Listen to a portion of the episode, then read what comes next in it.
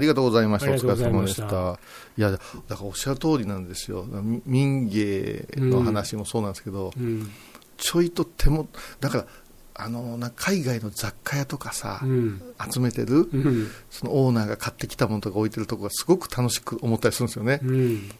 なんなんでこのブタの人形はこうなってるのとかさ、あれなんかスペインの方の木彫りとか。うんうんうんだから、どっちかというと、あっちに入りたいなって思って作ってたところもあるんだと思うんですよ。うん。台湾人が来た、フランス人が来た、うん。美観地区でうろついた、うんすげえ、ね、うん美術館も見たし、いろいろ見て、備前焼も買うたけど、うん何このカッパみたいな。うんですよね、だからお土産買うにしても、その土地ならではのものって思うかもしれないけど、美観地区うろうろしていて、こういうさ、うんうんのカッパにボーンって出会ったら、うん。それはその人にとってその土地の一番の思い出だから、そう。だから今日これ持ってきたけど、はい。椎野誠さんがね、はい。机の上の動物園っていう本を出されて、うん。自分が旅先で出会ったものが、うん。あの小物？うん。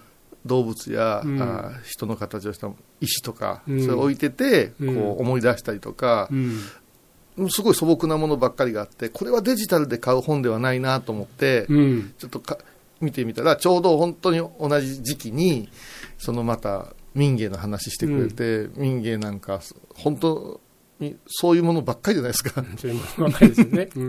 うん。うん、だから私もシンプルなの作りたいなと思ってたけどその翔平ちゃんに言わせればもうシンプルなの作り切ってるから。うん。ちょっともう一遍振ったらって言ってね、うん。言ってもらってなんかお面白かったねやっぱ刺激になりますね、人のやつを見ると、うん。まあ、特になんか強い刺激な感じですね、お話を伺ってるとね。強いです。ねあのね、うん。あの人の凄さっていうのは、まあ、技術を惜しみなく教えてくれるんやけど、うん。とにかくスピードが、うんほぼ赤粉粘土で造形していくんだけど、うん。考えられない仕上げのスピードを持ってるんですよ。うん。でこれはもう言ってもいいよって言ってるから聞いたけど弟と私の弟とうん。妖怪のイベントがあるから言うて、うん。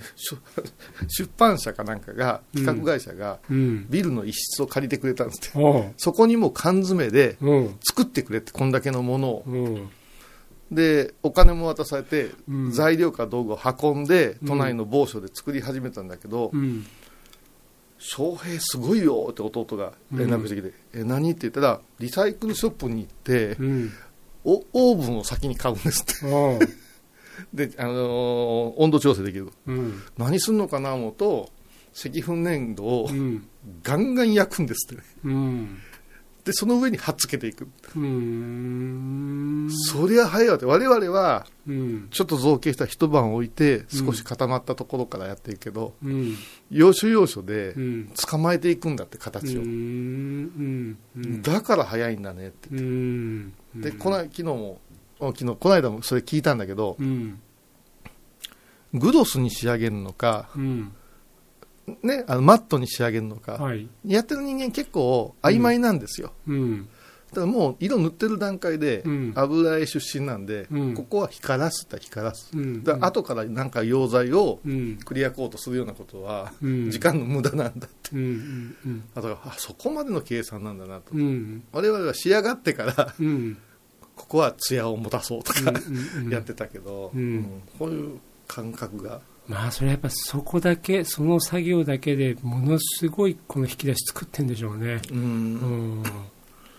なるほどね。いいお面できたなと思って落としたら割れた。あ割れた方が良かったじゃねえか言うて。うん。その世界ですからうんね。うんでも本当美術の世界だとそうですよね。あの自分の意識だけで、うん。もちろん引き出しいっぱい作って、うん。でそこから取り出せるものをたくさん持ってるっていうのも大事だし、うんうんうん一方自分の引き出しだけで作ったらいつしか固まっちゃうから、はいはいはいはい。どっかでそういう落としちゃったことによってできちゃったものとかたまたまなんかなっちゃったものの力を借りるのもありますもんね。ありますね、うん。そこいいこれいい作品だなって俺いつ作ったんだろうって裏見たらあの長男の名前が書いてあった 長男のだったんだとかね。うん。だから出せないなとか、うん。あとね今その突き抜けるって話したけどウルトラマン世代でしょ？はい。何トラマンが好きですか？あうちはウルトラマンウルトラマンか。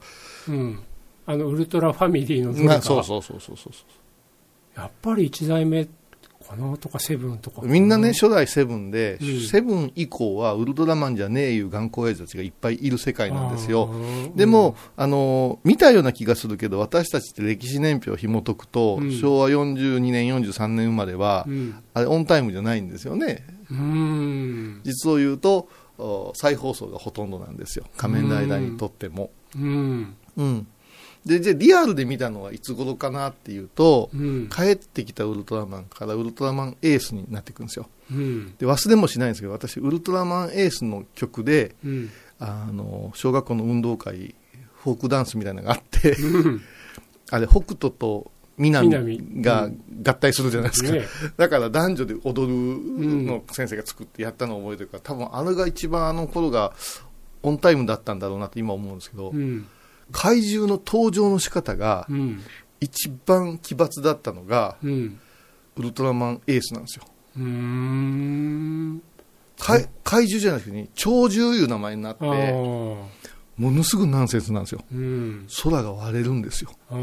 パリーンって。うん。そっから出てくるんですよ。うん。それがね、子供ながらに、ものすごくバカにする友達と、うん。むちゃくちゃ私なんか感動したんですよ。うん。空が割れるから怪獣来るんだよっていう。うん。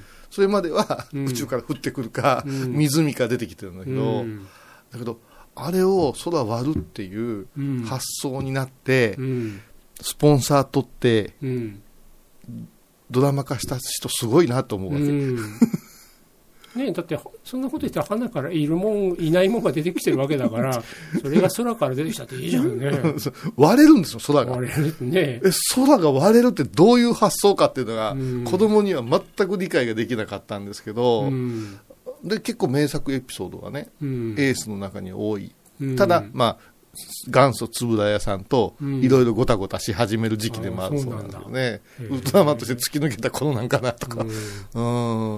僕なんか自分の子供が小さい頃はいにはい仮面ライダーシリーズ見ていて、うん。かつて自分が知っていた仮面ライダーとあまりにも違うし、違うね一作ごとにものすごい違う世界でしたよね。だから、ウルトラマンはそういうの、リバイバルってあんまりないのかな？いや、いやいやいやいやもう、もう、もう私はついていけないようなウルトラマンいっぱいありますよ。ああ、なるほど。うん。もうウルトラマンがアニメになってくるし、うん。いろいろです。で、まあ、仮面ライダーもすごいし、あと、うんゴレンジャーシリーズなんかすごいですよね。ですよね。うちの子供のがちっちゃい時なんかはおもちゃ王国に行きましたもとん。マジレンジャーショーって。えーマジレンジャーってどうなるか知ってます？知らない。マジックが得意な5人組なんです。いろんなマジックで倒すんですよ。マジレンジャー言うから、すっげえ、マジっていう言葉から来とんかなと思ったら、違う、マジックから来てた。なるほどねね。そう考えたら日本のうんああいう世界もうんたくましいでしょ、うん。この間あのブルータスっていう雑誌のはい。特集にうん怖いもの特集があったんですけど、うん。あいるんですねあの民芸からもっと突き抜けて、うん。呪物ああ、呪物。呪物コレクターっていう人もへえ。もう僕絶対ダメだな。で見れば見るほど気色悪いんですけどああの持ってる人、まあ、大体聞きますよね、うんそれ持っててな大丈夫なんですかってあ大丈夫ですあ。うん。そうコツがあるんですかって言って、うん。これはね、あの中田さん言うて、あの呼び松にさ、うん。うん。あの、お幽霊。うん。あの人がにもあのインタビューは言ってたけど、怖くないんですか？私の方が先ににら睨みますのでっていう、見つめられてると思うんじゃなしに、俺が私、あいつを見つめてるって思ったら怖くなくなるんや言って、うん。そんな風な名言を残されてるんですけど、うん。呪物の場合はう、ん。敬意を示したら、うん。おはようございます、お疲れ様でしたったら、うん。何もないんですって。うんただ友達や家族にいっぱい起きるらしいんですよ。溢れ出ちゃうんですよね。そうか、でもそうだな、身構えというか、向き合い方ですね。僕も前で申し上げたかもしれないけど、うん。あのエジプトや中国のお墓から出てきたものが本当ダメで、あおの写真撮影とかで触んなきゃいけないとか、大掃除で触んなきゃいけない時も、極力避けてるんですよね。あるにはやっぱ結構あるんですか？僕はね、あの作品数結構あるから、ああ、へなんか僕はやっぱりエジプトのミイラの傍らにあったものは触りたくないっていう 一回高熱出したこともあったんで、これはもう公言してるんですけどね。でもきっと受け止める、受け止め方ですね。うん。いや、それは受け止め方でしょうね、その椎名誠さんの話出したから言うけど、あの人、最近すごくやっぱ老いを感じて出して、うん。就活みたいなテーマの本とかも出して、すごく私あの、ダイナミックにビール飲んで魚釣ってさ、うん。世界旅するのが好きで、うん。読み続けてるんだけど、ここのところ、こ腰骨折したとかさ、うん。あのーあー高齢者教習のあれ、講習行ってきたとかさ、うんあんな話ばっかりなんですよ。そしたら、その、まあ、雑誌の特集なんでしょうけど、うん。死後どうなるかっていう話になっていくわけ、うん。就活。自分の墓は、うんあんな狭苦しいとこ入りたくないとか、うんそんなことむちゃくちゃ論じてらっしゃって、うんで、椎名無事出るかなって思ってたら、あの東大阪に一心寺ってあ,、うんあるんですけど、寺さんがあって、はい。浄土宗。うん。それって明治以降、人骨を粉末にしてうん。仏像を作るっていうお寺なんですよ。うん。一つに何万人って入るんですよ。うん。えー、と今、最近できたやつが20万人入ってるんです。はで、椎名誠はそこを取材して、あ。うん。いいなと思ったって言うんですけど、うん。私は読む読みながらずっとゾワゾワしてるわけ。うん。で、ハイボーズでも、米広さんのとこが近いから、うん。一心自由って言ったら、もう人骨大仏やっていうのがあるから、ゾワゾワをするねって言うんやけど、あと、生理的に全然そういうのが、で、その時に何を想像したかっていうと、うん。東京ドームのうん。阪神・巨人戦うん。5万人うん。かける4じゃんって思うんですってうん。野球好きがうん。20万人集まってうん一つの仏になるってすごくないですか？って、いや、全く、全く私ね、あの、響かなくて、うん。どんどん憧れの椎名誠が遠くへ、うーん。ゾワ系ってあったよね。なるほどね。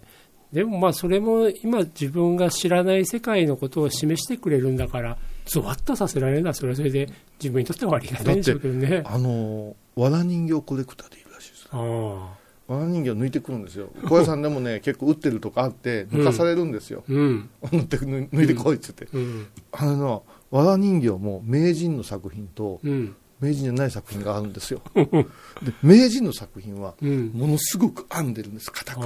そして、うん。手をこう十字架のようにやってるじゃないですか。うんあれがねねじってるから、うん。こう、ガッツポーズしてる、あのグリコみたいに手がうんぐわっと上がってるやつが、マニアの間ではう、ん。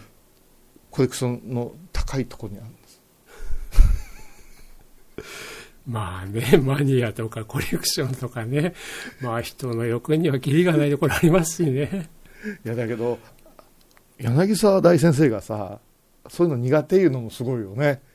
いやー、苦手です。すっごい機械的になんか、え皆さん私を勘違いしてらっしゃいますね。なんか検視官であってもなんか、ねえ、あき今日の仏はみたいな手ガッて開けたりしてから。あ僕も臓物スプラッター系全然ダメですよ。あそう。もうテレビに見たらもうすぐもうもう目を伏せちゃう系ですから。うん。はあ、新たな柳沢を知るクールが 第3シーズンですかね、来月から。ええなんともないですよ、私は。日頃の行を積まれてらっしゃるからですよい。や、でもね、うん。あのね、あの、舞ちゃんも聞いて、熊野プーさんってあるじゃん。うん。あれも版権切れてるんですよね。うんうん。で、ホラー会社こがの、間の映画のやつ？放題が悪魔のプーさん。傑作じゃない？で、ストーリー、内容、すっとこだったらしいんですよ。もう三流映画だった。うん。で、私はアサゴンウェブで、もう、その、ジェイソンとか、うんああいうのが好きで子供の頃から。